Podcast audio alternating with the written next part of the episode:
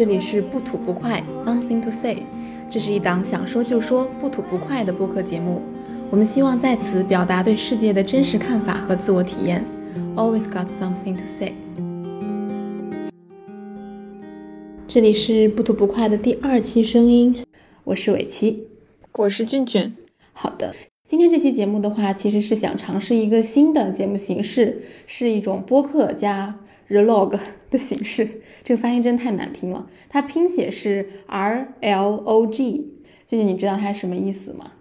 怎么听起来像一个组合玩具一样？是什么和 log 的结合吗？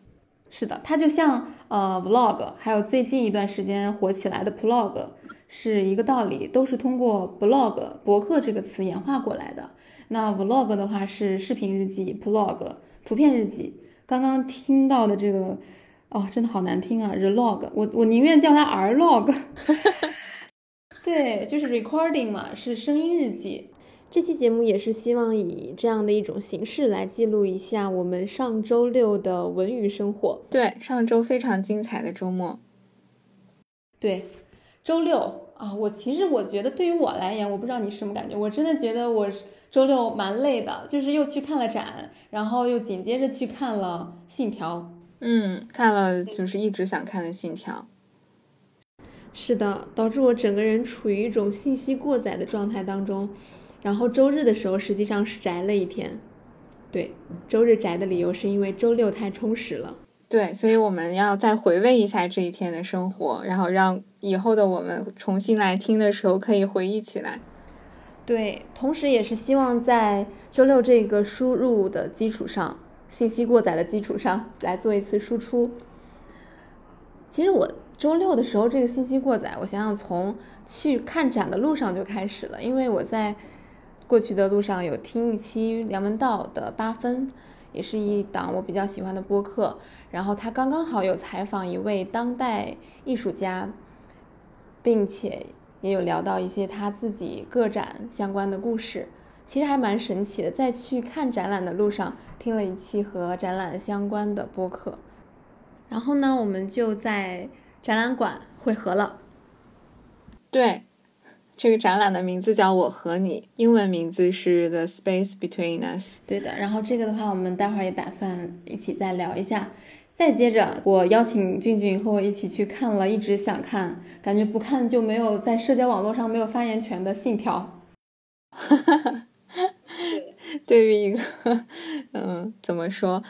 深度网民来说，尾期是一定要看的。真的，而且当时一个是我发现，在这个怎么说播客平台上，真的是我一天可能能刷到五条在讲《信条》的播客。然后同时在社交网络当中也有很高的讨论度，还有一个就是说大家看完这个电影之后，首先会交流的一个问题就是你看懂了吗？对，其实好像嗯，就是无形之中还是会比一比各自的智商有没有看懂这部电影。对呀，所以说我其实想看它的一个理由也是包含着一种想法，就是我倒要看看是有多难懂。然后就真实的感受到了到底是有多难懂。对，在三个小时之后，我们俩就是从电影院出来，共同的想法就是膜拜，respect，下巴掉了，就感觉扶着扶着下巴在看，就是信息太多，然后又烧脑，真的是很直观的脑仁疼的感觉。我感觉他拍的真的是非常满，因为我那天还稍微有一点点困，然后。中途又非常烧脑，我有那么短暂的片刻，我感觉我我好像是困睡睡过去了，对，就是跟不上到睡过去了，然后充了会儿电，又再次醒转过来继续看。嗯，对，所以这部电影真的是给我们留下了非常非常深刻的印象。然后在看完之后，我们俩也激烈的讨论了很久。对，呃，我记得你给我说了一个，我觉得还挺神奇的，就是它那个英文名正过来写和倒过来写都是一样的。是的，就感觉还蛮神奇，因为它整个这个电影的概念也是在讲正序的一个时间的顺序，还有逆序的一个时间顺序嘛。没有想到这种感觉能折射在它的名字当中，但中文可能没有翻出来这种感觉。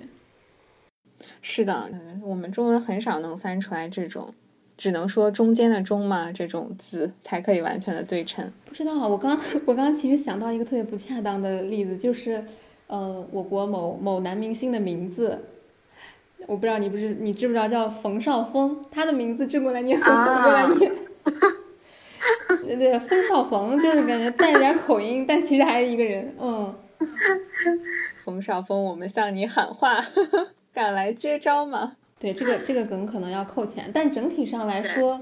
怎么说呢？我们确实也承认它去有一定的这个理解难度。我在想，它这个难懂的原因到底是什么？原因是因为它不只是像一般的电影去记录情感或者是城市的一些变化发生，它是已经上升到了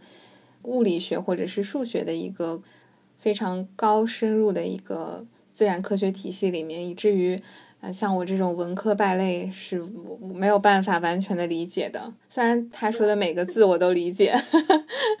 对，其中有一个很重要原因，就像俊俊说，他提到了一些有一定理解门槛的这个物理学也好，或者数学等等的这种概念。其实这种去 Q 物理学的科幻电影也不少，但是它真的格外的让人觉得烧脑。我感觉，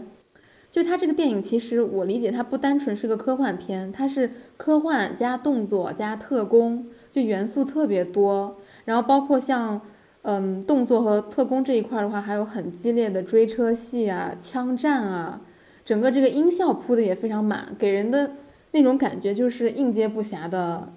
音效节奏，还有剧情节奏，还有理论节奏，再加上它这个时间线也比较的交错。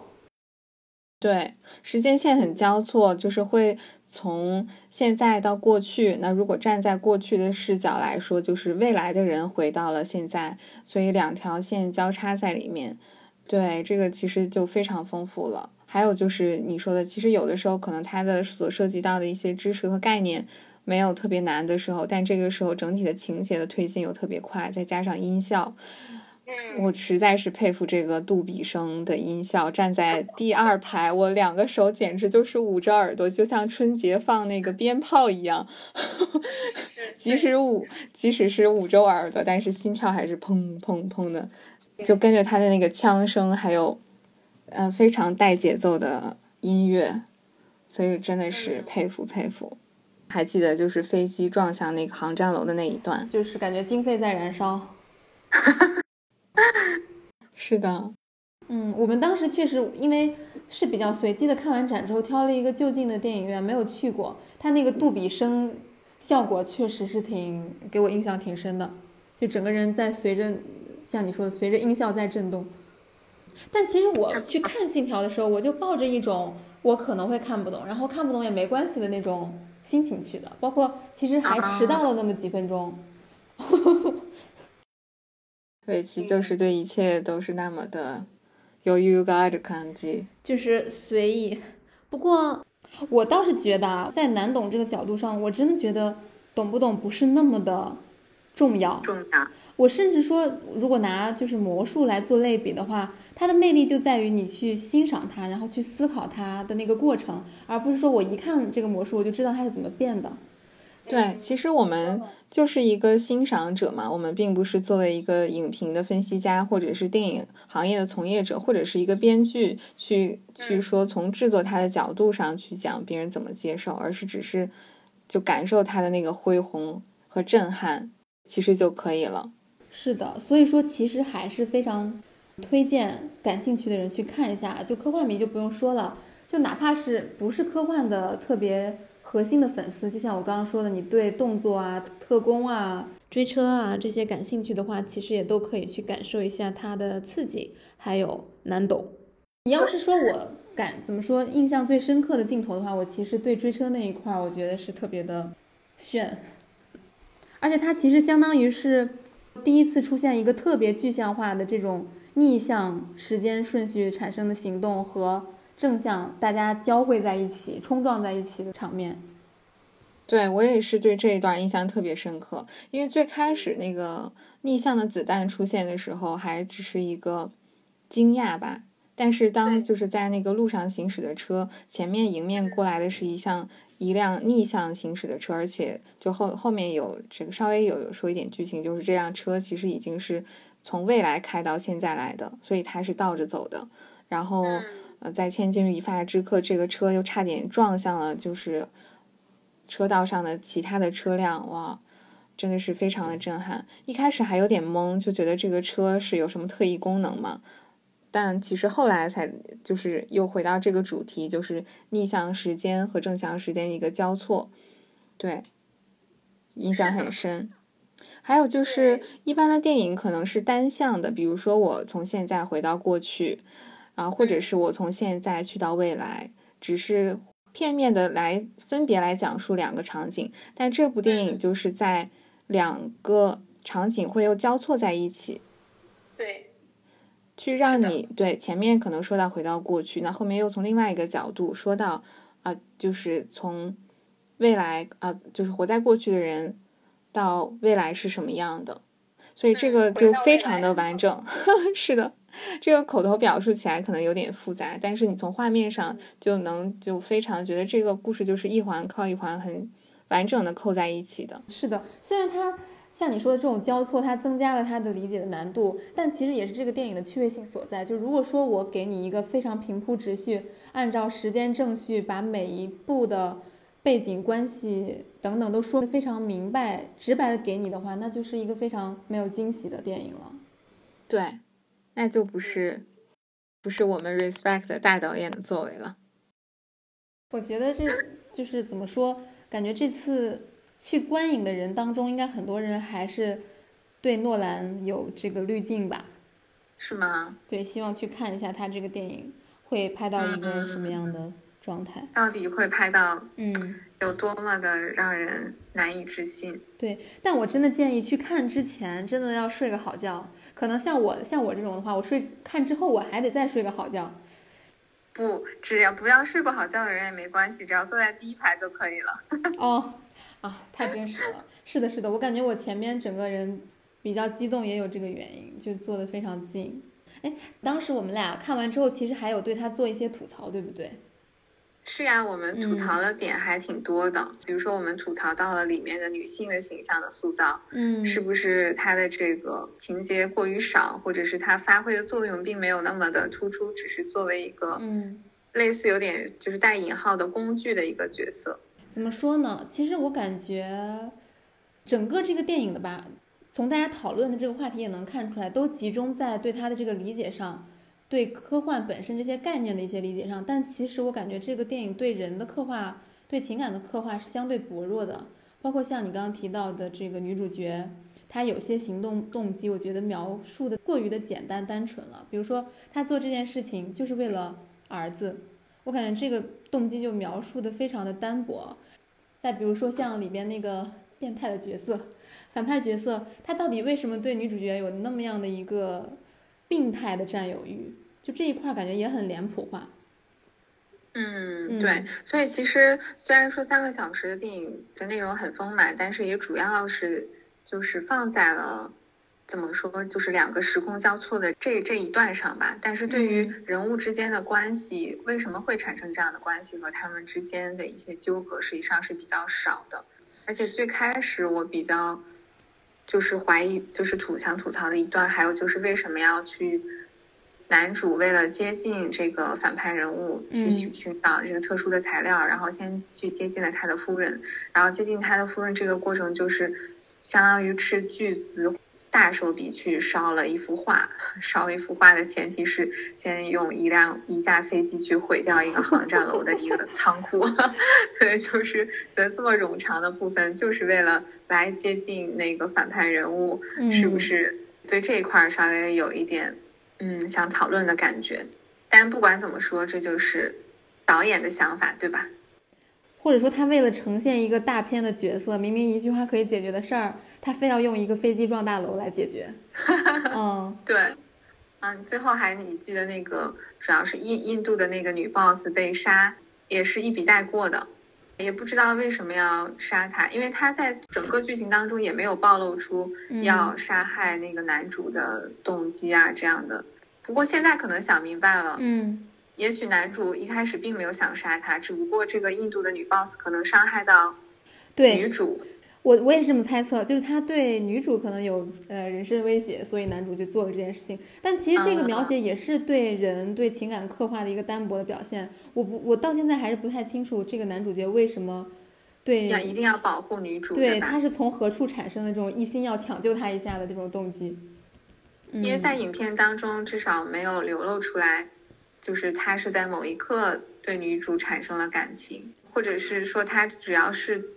对于女性或者是弱小的一些群体，就会有这种保护欲嘛。嗯嗯，总而言之，就是我们看完之后也有些吐槽，然后怎么说，视听体验确实也不错，但是确实我去看这个豆瓣评分也好啊，包括整个这个票房表现也好，其实和诺兰的其他作品，像之前的《盗梦空间》啊。星际穿越相比的话，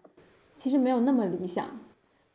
但是如果说对这个科幻啊，还有动作啊感兴趣的，就是看了不会后悔的。对，物超所值，尤其是在平淡的二零二零年，真的是让你有一种哇，火星撞到地球的那种刺激和震撼。哦，我觉得这也是电影的魅力之一吧。包括像科幻，它真的会给你一个特别不一样的世界，让你完全忘记了。现实生活当中的一些事情，沉浸在它当中。对，嗯，因为我深深的记得，当我从电影院出来，然后坐地铁，甚至到餐厅吃饭，甚至回家的整个过程，我看到就是在街道上行走的人都有一种和他们之间有距离或者是不真实的感觉，就怀疑说这是我真实生活的世界吗？它有一天会毁灭吗？它是会由于第三次世界大战而毁灭呢？还是嗯，可能像就是 Bible 里面说的？某一天，这个宇宙就毁灭了，还是会像电影里面讲的，因为这种逆向的元素和正向的撞击而毁灭呢？所以产生了一种危机或者是恐惧感吧。明白。从这个角度上来说的话，其实科幻电影离我们也不是特别特别的远。包括像诺兰他经常在讨论的这个，嗯，过去、未来、现在，或者说真实现实和你的虚拟现实这种关系，其实有的时候也能引发我们对。现实世界的一种思考，对，也是我想，就是主创人员也是因为对现实的思考，才有了这样的一个联想，或者是警醒世界上的人，就是对于我们生存的环境是应该有一些嗯警惕或者是敬畏之心存在的。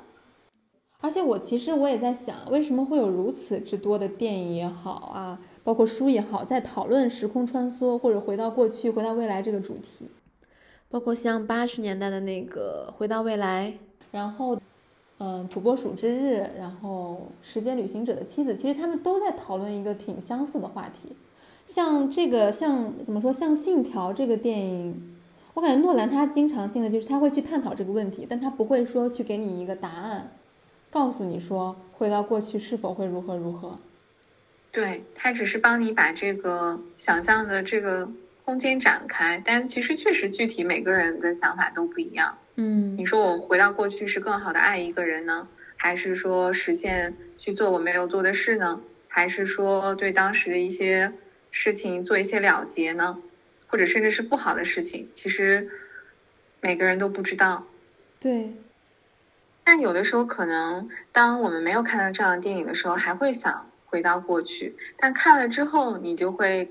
好像更。虽然没有一个正确答案，但是你会很好的享受现在的每一刻啊！是啊，是啊，就对，能隐隐约约的感觉到一点答案的，确实是对。包括像刚刚提到的《土拨鼠之日》那个电影，它虽然不是时空穿梭，它说一个人就一直困在那一天，那一位导演给出的答案就是过好这一天就可以了，不需要想太多。好棒呀！确实，你看，像电影给了我们这么多的思考。嗯，我们还看了摄影展呢。啊，是的，是的。其实摄影展也让我们想了很多，在看的时候感觉也蛮享受那个过程的。这个展的话，像刚刚俊俊说的是叫我与你，是美国的一个摄影家埃里克索斯他的呃在中国的第一场个展。然后的话，有展示了他整个摄影家生涯当中各个系列的作品，从他最初开始去拍风景，包括他去拍人像。然后再接下来，他自己可能休息了一段时间，然后又重拾去拍人像的勇气等等这一系列走下来的话，感觉对他整个的这个作品会有一个比较完整的感受。嗯，对的。虽然我们其实也是第一次看这个摄影家的摄影展，对，但是看过之后，其实还是思考了很多。其实最想探寻的就是他想通过摄影展表达什么。可能在我个人觉得，每一个有创造力的人，他通过绘画或者是写作或者是摄影，都是想表达的，表达自己和别人看到的与众不同的事情。那么这个摄影家呢，其实在最开始看到他的这个简介的时候，对他有一个大概的印象，就是他的一些摄影作品的这个焦点和其他的人会不太一样，他会定焦定在与别人不同的一个点上，让你产生对这个摄影作品产生另外的一种新的感受。还有的时候，他的那个焦点的处理还是挺新奇的。还想说的一点就是距离感。因为这个展的英文名字叫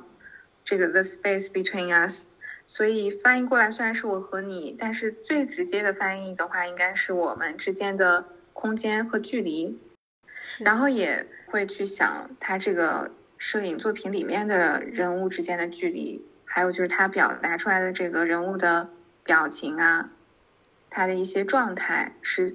体现了什么样的距离感。哎，这其中有没有给你留下特别深刻印象的作品？嗯，有的，因为你刚才说到他有这个几个作品集嘛，像密西西比河，他其实最开始还是从一个景观切入的，去拍了一些街上的东西，还有树木。我印象比较深的是他拍树的时候，整个的摄影的这个视角是非常平的，不会是我俯视的。从一个高地拍树，而是从正面的，甚至是视角的平面，或者是可能是小孩子的高度去看这棵树，印象还挺深刻的。然后这一段可能主要是说他这个旅行的路上拍到的一些人，还有一些物。那其实比较大的感受就是，就是真正的摄影师他带给你来的感受非常的真实，没有滤镜，没有美图，还有没有一些摆拍和 pose，真的是。记录当时的那个人在那个时候的一个很正常的一个状态。后面的其实最感动的还是那个主叫做那个主题叫做我知道你的心跳有多剧烈。这个名字你看着它非常的波澜壮阔，就好像两个人或者是相爱相拥到非常兴奋的画面。但其实他的作品表现出来的人物呢，表情非常的平静，在我看来，大部分都是。平静到甚至是有一点忧伤，或者是在那个时时间点平静凝视的一个状态吧。然后它整个的这个颜色也是比较柔和的，甚至是偏冷调的会比较多一些。还想说的就是这个距离感，因为其实，嗯，摄影师他想通过拍陌生人来实现他这个。或者是他的这个艺术之路，那在拍陌生人当中，就有一个能感受到的是，这些人表现出来的情感没有那么的炽烈，可能是由于他们刚认识不久，或者是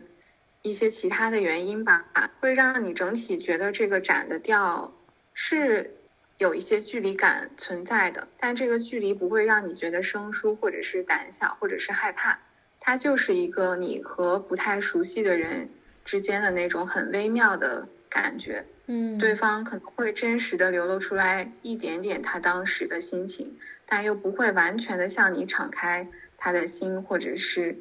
一个非常就是怎么说饱满的表情向你展示出来，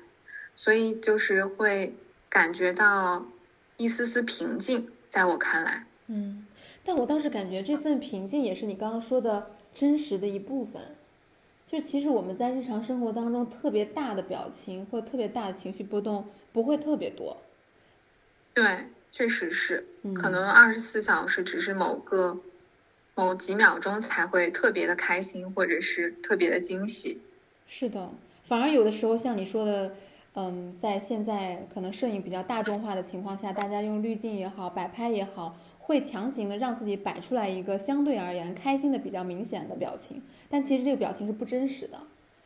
对的，那有可能是我们创造出来的、做出来的表情。对，我对这个展呢，包括像你刚刚谈谈到的这个对这个主题的理解，我一开始对它理解，我比较直观的也是觉得说，我和你，它分别指的是，呃，拍摄者这个摄影师和被他拍摄的这个对象之间的这种关系。呃，包括整个展览当中，其实也有聊到一些，怎么说，他如何去走进这些陌生人，让他们去给自己做一个配合等等的这些相关的故事。然后，但最后整个展览当中的一个亮点是让我觉得，这个我和你也可以是摄影师和看展的人之间的这种关系。然后这个亮点的话，其实就是整个影厅当中的一个视频的影像资料。这个资料的话，它不像是我们之前可能看的展览当中比较常见的，它会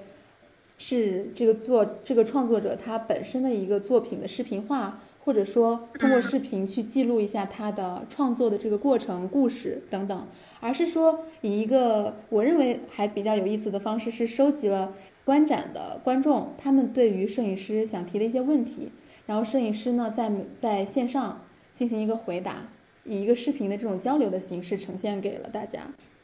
感觉是观展人和创作者共同完成了这个展览。大家通过彼此的一种互动和交流，能够引发当场去看展的人更多的一些思考。基于我对他的思考，感觉作品也更有厚度了，对吧？也许这也是它变成了就是展览的一部分。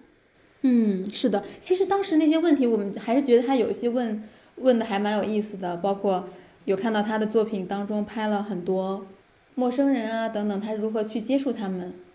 相关的。所以说，希望大家如果有兴趣的话，也可以去上海摄影艺术中心看一下这个展览，它会一直进行到十一月底。我们周六的话，就是在一系列的烧脑看完展又去看电影之后去。呃，吃部队锅治愈了一下，缓解了一下 信息过载。我们俩最爱的韩国料理，还喝了烧酒。是的，这家店感觉都去了不下，不像对很多次了，但感觉每次还能发现一些挺惊喜的东西，特别开心。是的，所以说我感觉这种像记录生活式的声音日记，其实也蛮有意思的。对我们平时的这些在做的事情有一个比较真实的记录，同时也探讨一下我们彼此的想法。之后如果说 the log r log 这个我们继续探索再更深入一点的话，甚至是会想把生活当中的一些片段记录下来，然后再做一些加工。期待，非常期待，可以随时记录下来，那样也会更真实、更有现实的感觉吧。嗯，那我们。期待一下这个形式会是什么样子，然后这期节目的话就到这里，我们下期节目再见，下次再见了，朋友们，拜拜。